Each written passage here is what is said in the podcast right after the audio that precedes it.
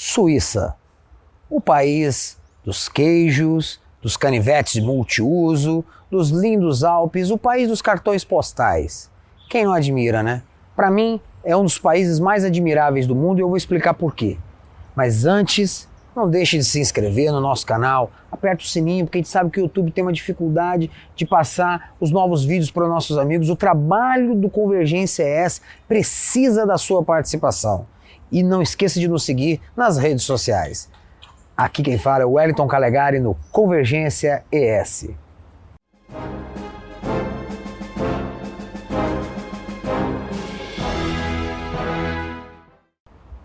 Olá, meus amigos. Hoje vamos falar sobre Suíça. Estamos agora começando uma, um, um novo ciclo de vídeos sobre nações que admiramos, nações pelas quais eu nutro uma in, incrível e fundamental atração espiritual, eu diria. E por quê? Não são muitas. Uma delas eu vou explicar o porquê é a Suíça. Basicamente, para a gente entender o que é a Suíça, ah, Calegari, porque a Suíça é desenvolvida, não é isso. Existem hoje cerca de 40 a 45 nações no mundo que, segundo os índices de desenvolvimento humano, podem ser consideradas nações de alto rendimento. Sem dúvida, a Suíça é um dos países mais ricos do mundo, possui um altíssimo padrão de vida, é sede de algumas das principais multinacionais, como a Nestlé, por exemplo, alguns bancos fantásticos, mas ainda não é essa a questão. O que eu realmente admiro nos suíços é o seu incrível amor à liberdade. E para entender esse amor à liberdade dos suíços, de um povo que permite aos seus cidadãos ter armas em suas residências, armas de poderoso calibre, e que ainda assim é um dos países mais seguros do mundo para se morar. Para entendermos isso, temos que ir em sua história. Bom, a Suíça, geograficamente, ela está situada basicamente naquela região dos Alpes, cercada pela Itália ao sul, a França e a Alemanha ao norte, a Áustria a leste, a França também cerca um pouco a oeste, e esse território essencialmente montanhoso não é dos melhores para a agricultura e por conta disso esse território da Suíça sofreu durante séculos com a fome, por exemplo, com a baixa produção de alimentos, por não ter um território com planícies férteis, com vastos vales produtores de alimentos, como por exemplo a França ou o sul da Rússia. No passado, para quem não lembra, ah, os Alpes suíços foram a rota de passagem dos exércitos cartagineses de Aníbal, o general que queria destruir Roma. Posteriormente, Júlio César, no ano 55 a.C., derrotou a tribo celta dos Helvécios, que habitava o atual território da Suíça. Helvécios? Federação Helvética? Aí você já sabe de onde veio o nome. A Suíça, então, que hoje é a Suíça, passou a fazer parte do Império Romano. E assim foi ao longo dos séculos, até o colapso do Império Romano, quando então aquele território passou pelas mãos de vários povos bárbaros, francos, burgúndios, ávaros e outros. Mais ou menos por volta do século X da nossa era, aquela região fazia parte do Sacro Império Romano Germânico, uma vasta extensão de principados, ducados, feudos que reconheciam o mesmo imperador como seu chefe nominal, não havia Suíça propriamente dita. Aquela região era habitada por povos que tinham uma língua mais de estilo alemão, outros de estilo mais francês ou italiano. Uma característica que marcava eram os chamados cantões, isto é, regiões que ficavam em vales situados entre as montanhas e que por isso mesmo eram relativamente isolados. Reparem, o isolamento geográfico desses cantões é fundamental para entender a formação social dos suíços. Ali não foi uma região onde se desenvolveu o feudalismo da maneira como se desenvolveu, por exemplo, na França ou na Inglaterra. A servidão nunca foi tão forte na Suíça como nesses países, até porque os camponeses suíços sempre mantiveram suas propriedades e sua liberdade. Outra coisa, por ser uma região de montanhas, não é uma região que se prestava muito ao poder da cavalaria, a principal arma medieval. Na Suíça, a principal arma sempre foi a infantaria, a arma do soldado a pé. Ora, o soldado a pé é o homem pobre, com sua lança, com sua espada, enquanto que o cavaleiro é o nobre, o aristocrata, o senhor feudal. Isso deu ao povo daquela região um sentido de independência e de liberdade individual que outras regiões da Europa não tinham. Por volta do século XIII, ali na Suíça surge uma das famílias mais poderosas da história, a família dos Habsburgos. Surgidos no cantão de Argal, em 1272, o líder dos Habsburgos, Rudolf I, torna-se imperador de todo o Sacro Império. Posteriormente, Rudolf também se torna senhor da Áustria, o arquiducado da Áustria, transferindo seu poder para Viena. Justamente naquele momento em que uma família de origem suíça estava adquirindo poderio mundial, eles começaram a perder o seu domínio sobre os suíços. Os cantões suíços, não querendo mais submeter as ordens dos Habsburgo, começaram a se revoltar, a se sublevar.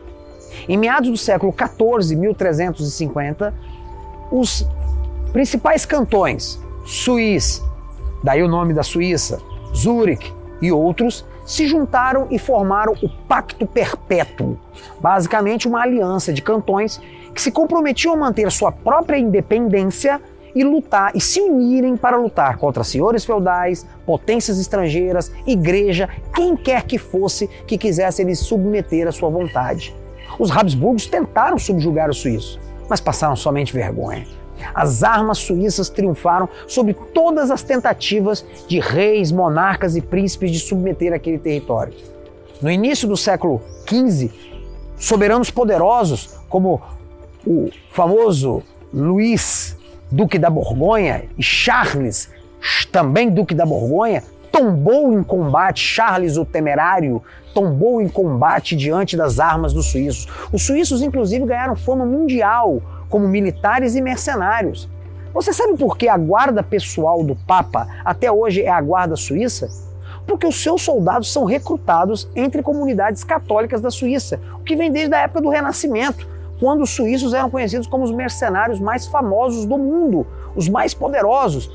Reis de toda a Europa queriam contratar aqueles guerreiros, a melhor infantaria da época. Então os cantões suíços conseguiram se libertar de Habsburgos e outros monarcas. Começava a surgir assim a Suíça, não como uma nação. Repito, eram cantões, eram repúblicas independentes. Algumas dessas repúblicas eram democracias diretas, ao estilo ateniense. Cada cidadão um voto, todos reunidos em assembleia tomando as decisões. Outras eram oligárquicas, uma elite de nobres patrícios tomavam as decisões, mas todos eles, todos esses pequenos cantões eram ciosos de sua liberdade. Também havia outras divisões religiosas. A partir da Reforma Protestante, por exemplo, cantões como Zurique e Genebra abraçaram o protestantismo. Genebra virou a capital mundial do calvinismo. Foi a terra que o próprio Calvino governou. Outros cantões se mantiveram fiéis ao catolicismo. Além dessa divisão religiosa, por fim, temos a divisão linguística. Cantões de fala alemã, cerca de 70%, cantões de fala francesa, cantões de fala italiana e ainda um de um dialeto italiano local. Como que poderia esses cantões formarem uma identidade? A única coisa a unir esses cantões, o desejo de liberdade frente a qualquer tirano, qualquer potência dominante na Europa.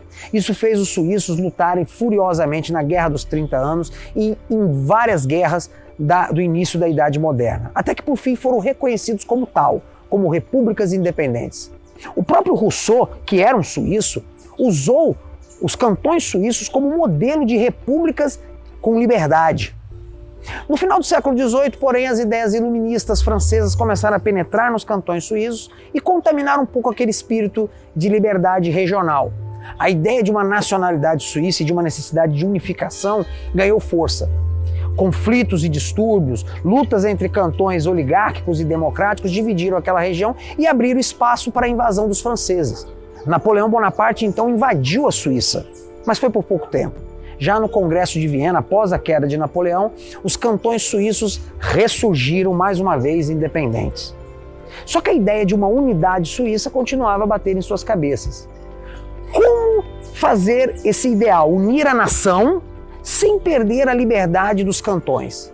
Isso finalmente aconteceu em meados do século XIX.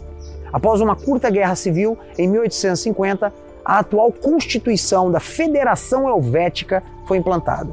A Suíça deixou de ser uma confederação de repúblicas e virou uma federação de cantões autônomos. Qual a diferença, Calegari?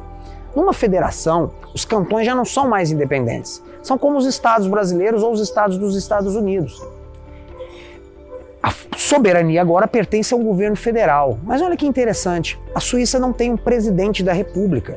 O que eles têm é um colégio federal com nove membros que se revezam na da presidência do Estado e que dividem entre si todas as funções do governo. Pergunte a um suíço quem são os membros do seu poder executivo e dificilmente ele vai saber. Política definitivamente não é um assunto do dia para os suíços. O que esse governo federal se limita a fazer é representar a Suíça perante o mundo, comandar, coordenar as forças armadas do país e exercer uma jurisdição de última instância. Todo o resto é por conta dos quarenta e tantos cantões da Suíça. Cantões que são mais ou menos do tamanho de municípios do Espírito Santo. Alguns têm mil, dois mil quilômetros quadrados, mas têm ampla autonomia. Código civil, código penal próprio. Detalhe: outra característica dessa federação, a democracia direta, através de referendos e plebiscitos. De tempos em tempos, os cantões suíços fazem referendos sobre todos os assuntos. Recentemente foi feito um plebiscito geral. Os suíços devem pagar uma renda mínima para todos os cidadãos? Afinal, eles são ricos. Mas, interessantemente, a maior parte dos suíços votou contra a renda mínima, pois viram nela uma forma de corrupção moral perigosa. Então, muitas das decisões são tomadas pelos cantões.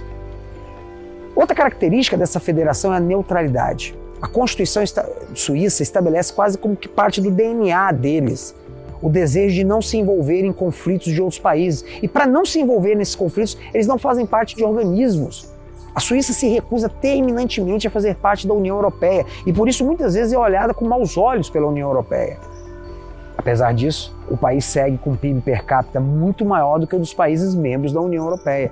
Isso significa então que a Suíça é um país isolado, fechado ao comércio? Pelo contrário, é um dos países mais abertos e livres do mundo, que é outra característica suíça, o livre mercado. Os suíços jamais caíram na armadilha do welfare state, o estado de bem-estar social. Claro, existem políticas sociais da Suíça, existem programas de assistência social, inclusive na área de saúde mas são muito menores do que aquelas praticadas pela Alemanha ou mesmo a França. Na Suíça, o comum é a pessoa trabalhar para garantir o seu sustento e a sua dignidade. E os salários são altos. O país possui os melhores salários, a melhor média de salários da classe média da Europa, com exceção da Noruega, que é um caso à parte. Sua renda é bem maior do que países como Holanda e até mesmo Alemanha. Na verdade, é comparável à dos Estados Unidos. A partir da sua unificação em 1850, a Suíça, que ainda era um país pobre, trilhou um caminho difícil. Como tornar-se rico sem ter colônias, sem ter impérios coloniais? E aí quebramos mais um tabu falso o tabu de que apenas nações que exploraram países pobres se enriqueceram. A Suíça jamais teve isso. Seu desenvolvimento se baseou no turismo. Para quem não sabe, os suíços praticamente inventaram o turismo. Numa época em que as ferrovias começavam a conectar o mundo, os suíços descobriram que o seu país era lindo e começaram a atrair a elite europeia por meio de trens para o seu país se converteram numa vilarejos miseráveis, viraram estações de esqui, hotéis, resorts, o país também soube aproveitar as benesses do seu sistema financeiro aberto, obviamente um paraíso fiscal também, que atrai dinheiro de todas as partes do mundo sem muitas vezes perguntar de onde veio e por que veio. Mas o que ainda mais eu admiro nos suíços é a liberdade individual. O direito de um cidadão suíço de ter armas é sagrado. É o direito de defender a si. Cada suíço é visto como um potencial soldado de sua pátria. Não à toa, o país não se envolve em guerras há séculos não participou da Primeira Guerra, não participou da Segunda Guerra Mundial, enriqueceu enquanto os outros países se autodestruíam. Mas mantém firme o ideal da luta pela sua liberdade, da neutralidade e da sua independência. Essa é a Suíça que eu admiro e esses são os motivos. Meu nome é Wellington Calegari, do Convergência ES.